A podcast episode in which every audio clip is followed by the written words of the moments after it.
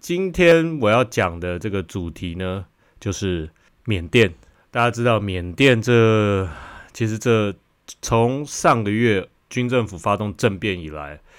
到到现在，其实缅甸一直都不平，都不是在很平静的状态。街上也一直开始游行示威，游行示威。那前一阵子也是有一个爆发一个最大的示威游行的冲突，然后军方就强力的去镇压，死了好多好多人呢。那所以我就决定，本来周末我都会固定讲整理一周新闻的。那我后来想一想，这个礼拜其实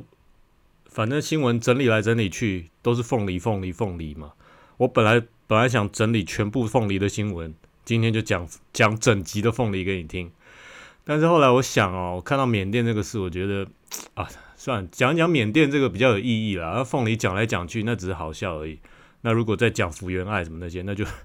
嗯八卦，那当然是好玩了。但是如果是有意义的话，我还是讲缅甸好了。所以我今天就选了缅甸的这个题目来讲啊。好，那首先呢，我跟大家来介绍一下，其实缅甸，缅甸我对我个人来讲，我我是我对缅甸的印象很好，因为我去年也不是去年了，一九年。八月的时候，我去去过去了一趟缅甸，我去缅甸玩。那我对那边的印象其实不错，人也都蛮友蛮蛮友善的。然后，呃，东南亚人啊，都都可能也有点慵懒，但是都还蛮友善的。那那些那边的观光，那当然仰光它不是一个非常繁荣，像曼谷啊或胡志明市这么繁荣的城市，但是可以啦，它它中型的，大概两三百万人。那旅馆也是不错啦，好的旅馆也都不错。一些当然基础设施没有这么好，但是因为它是一个佛教国家，所以有很多很漂亮的佛寺可以去看。那来，我先给大家看一下我一年半以前去缅甸拍的一些照片啊。好，来我来秀一些照片给大家看啊。一九年的八月吧，去了一趟缅甸啊。那我不知道你们有没有去过缅甸玩，我就在今天开始正式的主题之前，先来一个缅甸导览好了。来，大家看啊，这个是缅甸的那个，它叫大金寺啊，就是因为缅缅甸其实是一个佛教国家嘛，那它它有一个在仰光仰光那边有一个最大的佛寺，它叫大金寺，等于你去缅甸你都一定要去这个地方了。那我那个时候去大金寺，那个天已经有点傍晚傍晚了。那但是还是很多人去，而且大金寺好像是要晚上去才才才漂亮，它那个晚上灯火通明的非常美。那我去的时间还不够晚哦。那这大金寺好，还有另外一张大金寺的照片啊，这个是大金寺，你去大金寺里面，然后它有这个地方好像是它有一每一个每一个佛塔吧，它那个应该是佛堂啊，佛堂，然后是属于你的月份。你你可能是一月生的，二月生的，十二个月嘛，那它有属于自己月份的一个佛，那你就找到你自己的月份，然后你去跟他呃拜拜，然后就拜拜，对，拜拜了，就是跟他 worship，就是保保佑你和全家全全家平安呐，然后许愿啊什么之类的，反正就是大金寺有这有这些地方，所以如果有机会去缅甸的话，一定要去这个大金寺，这大金寺必去的。然后还有一个地方啊，哦，这个 这个是我啦。那这个是它叫这个苏雷 Pagoda，它那个叫四雷塔，四雷塔吧还是什么？它是在仰光市区的一个苏雷 Pagoda，就是因为大金寺可能稍微远一点，但是这个苏雷 Pagoda 佛寺啊，也是一个佛寺，然后它就在仰光市中心，那其实蛮好照相的。然后大家你就是去仰光，在仰光逛一逛，逛一逛。就会逛到这个佛寺啊，这个叫苏雷帕高达。那我去缅甸的时候，我真的对他们，我只带阳光啊，我只带阳光。那我真的对他们的人民的印象，我真的觉得不错。那而且像缅甸，缅甸他们那个时候，我就看了一个很很有趣的一个情况哦，就是他们的女生呢，都会在脸上涂那个这个黄粉啊，好像这样子的黄粉。他们缅甸的女生都会在脸上涂这个。那我我本来不知道这个是干嘛的，后来问一问，就是啊，他们这个好像是有点像呃香香水还是香料，然后也可以除虫啊，呃去蚊子什么之类的。那也可以当成女生的化妆品，一种一种呃美的一种展现啦。那你去缅甸的阳呃，可能阳光以外的地方也有啊，但我在阳光街头都看到很多女生都在脸上涂这个所谓的黄粉哦，那呃就就蛮特别的，所以我对缅甸的印象其实真的是不错，我我觉得这个地方不错，有机会我我觉得可以再去，那但是就是发生了这个不幸的事情啊啊，所以我就来跟大家讲今天的主题吧，缅甸这个事件到底是怎么样？首先来先给大家看一个新闻啊。来，缅甸政变到这个是三月五号的新闻了，联合报的新闻。缅甸政变到三月五号为止，已经五十四个死亡了啊。然后有一个特别不幸的一个消息，就是当然死了都不幸啊，但是其中有一个比较让人觉得比较遗憾惋惜的，就是一个华裔的少女啊，十九岁的一个少女啊，她叫一个华人，华人，她叫邓佳熙啊，她也在这个抗争当中中弹死亡了。啊，不幸身亡了啊！这个少女她因为这个军方镇压而过世的这个消息呢，就就引起很多人的哀悼了，在社群媒体上面也很多人去哀悼她啊。来，我们来读一下这新闻呢。缅甸自二月一号军方政变以来啊，至少五十四个人被杀啊，一千七百多个人遭到拘留。OK，那三号是他们政变以来最血腥的一天哦，有光三号那一天的那个。镇压哦，有三十八个人死死死于这个示威镇压，然后其中就包括这一名十九岁的华人少女哦，她头部中弹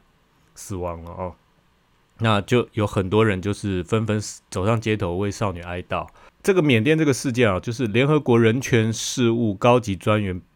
他们他们这个办事处表示啊，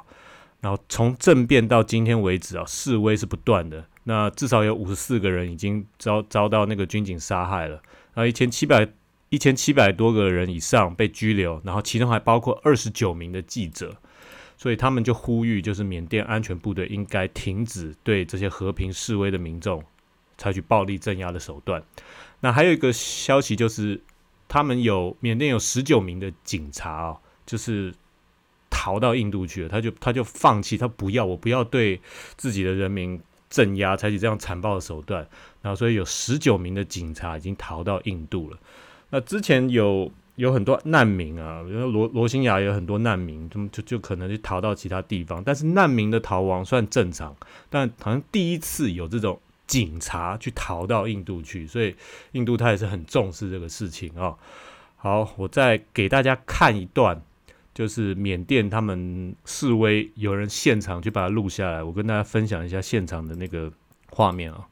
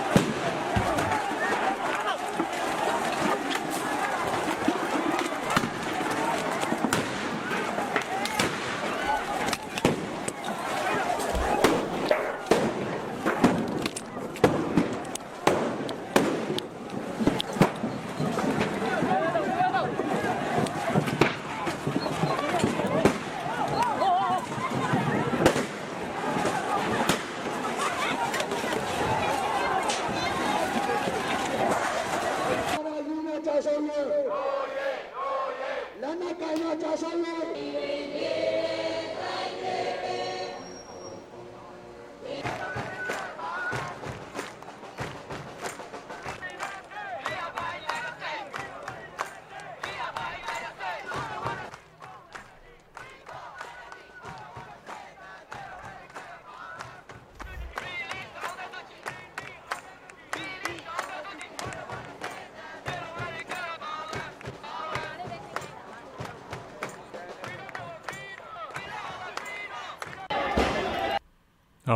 看到先看到这边就好，看一段就好了。刚刚那个影片里面也有照到，就是我我我在那边有拍照的一个地方，就是苏雷帕高达那边嘛，因为它就在市中心。那那个一个一个尖塔，然后刚刚影片里面也有，然后那些示威的群众其实都很年轻啊，他们还唱那首 Michael Jackson 的那一首 They Don't Care About Us 那首 What About They Say They Don't Really Care About Us 那首歌啦，就是这样，那就是来等于等于是对抗政府的一首歌啦。那很多年轻人参与这个活动啊。好，OK，基本上这个缅甸的这个示威的情况是怎么开始的呢？这个主要开始就是在于军方的政变啊。那我跟大家介绍一下这个军方政变的这个导火线是怎么开始的。嘞，这个报道有很详细的介绍啊。好，来，这个军方政变的导火线为何嘞？主要就是缅甸的这个执政党啊，全国民主联盟翁山书记的这个党啊，叫全国全民盟啊，全国民主联盟啊。翁山书记，然后总统温敏，然后在内的多名执政的高层都被军方逮捕。这个全国民主联盟啊，它在其实缅甸它是在二零一零年才逐渐转变成这个民主政体啊，建立选举制度啊。但是翁山书记的这个全国民主联盟，它是在二零一五年的大选中获胜才成为执政党啊，在二零一五年之前都还是军政府啊。OK。那但是呢，因为之前的军政府他为了要保障自己自己的权利啊，所以他在二零零八年呢，由这个军方拟定的这个宪法啊，他就赋予军方极大的权力，就是他军方手中握有四分之一啊无需改选的国会席次啊，然后而且反正有内政国防相关的核心部会必须由军方掌控，也就是说。我如果今天要修宪，我必须要有四分之三以上的同意票，但是四分之一都已经在军方手中掌握着嘛？那我每次选举，我只改选四分之三，那哪怕四分之三你全部赢了，你你也没有办法修宪了，因为四分之一掌到掌握在我手上，你一定要争取我的支持，你才能够修宪。所以这个军方现在缅缅甸的这个宪法哦，非常非常保护军方哦。去年十一月缅甸的这个国会大选当中哦。这个翁山书记他们所属的全国民主联盟哦，在四百七十六个席次当中赢了三百九十六席，狂赢啊，囊括了百分之八十三的选票啊。军方支持了这个联邦团结发展党啊，然后就就就觉得就是你选举有舞弊的情况，的确有少数的。地方选区啊，有一些选票争议的情形啊，但是以这个选票的这个差异的程度啊，哪怕这些军方他所声称的这个选举舞弊的事件真的发生了，绝对不会影响整个选举的大局啊。所以也是因为这一次选举的结果这么的悬殊啊，那军方他觉得他觉得危危机感出来了。还有另外一件事就是翁山书记他想要修宪啊。他有想要修宪，所以再加上去年十一月这个国会大选的这个选举结果这么的悬殊，然后军方他就用这些个别选区的一些争议的事件，等于是给自己的政变找一个借口，就发动了这场政变啊，所以这个就是这场政变的导火线啊。然后在这个政变之后呢？国际上就有一些制裁了嘛，我们来看一下国际上发了哪些制裁啊。好，首先这这就是一个啊，美国及时阻止这个缅甸军政府啊领光账户的十亿美元啊，这个是其中一件事啊，就是在四号就是政变发生之后啊，美国的这个纽约的联邦准备银行啊，军政府他二月一号夺权以后啊，他在二月四号向纽约的联邦准备银行。要求提领高达十十亿美美元的这个资金啊，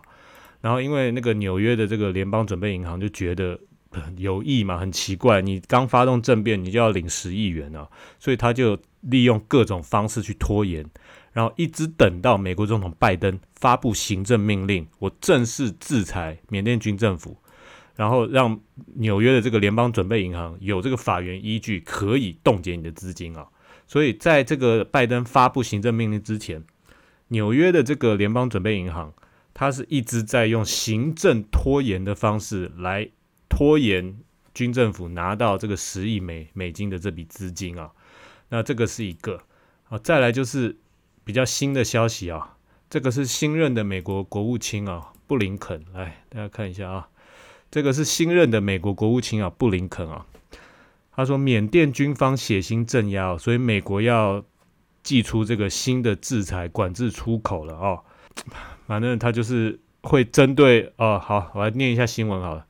美国今天在四号的这个外电啊，美国今天加强对缅甸出口管制啊，实施新一波的制裁啊，以回应缅甸军政府对于民主抗议人士的暴力血血腥镇压。然后美美国将缅甸重新分类啊，列入与俄罗斯跟中国同等的对手国家名单啊。好了，然后以针对任何敏感性的技术或材料进行审查，并限制任何可能作为军军事用途的出口啊。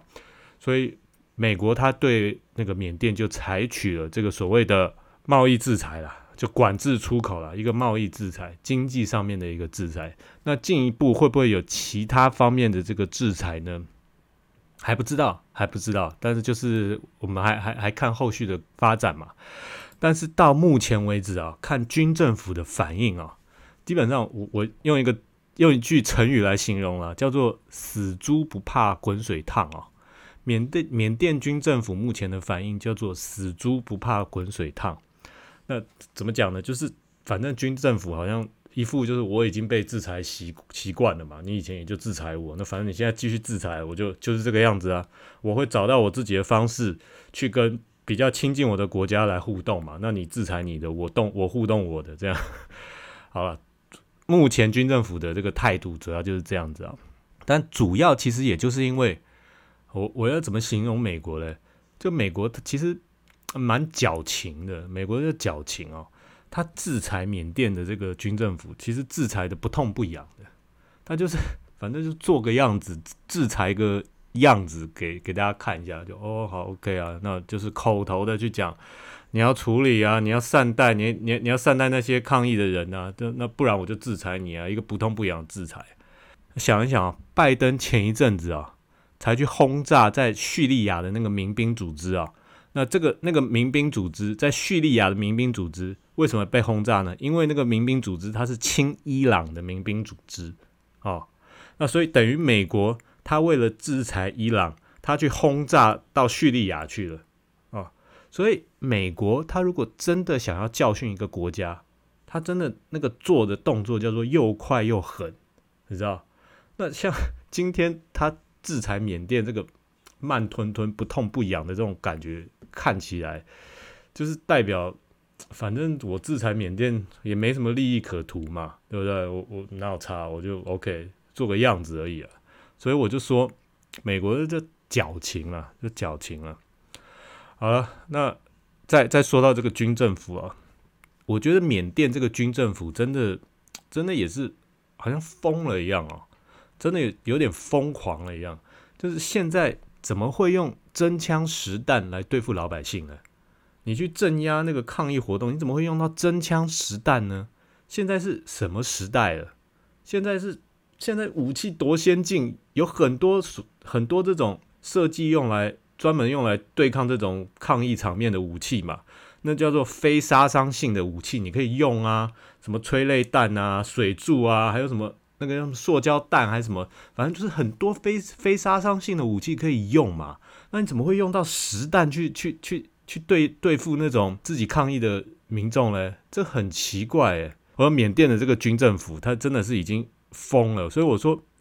这个权力使人疯狂啊！这个这个军政府他这个动作真的是，他真的是已经疯了。所以他把缅缅甸一个很美丽的这个佛教国家，等于是变成好像杀戮战场一样。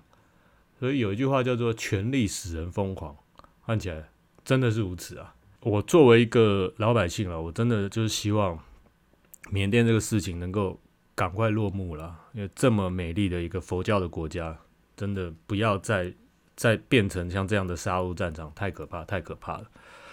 好，OK，那再来呢，就是要讲到我要讲的第二个部分啊。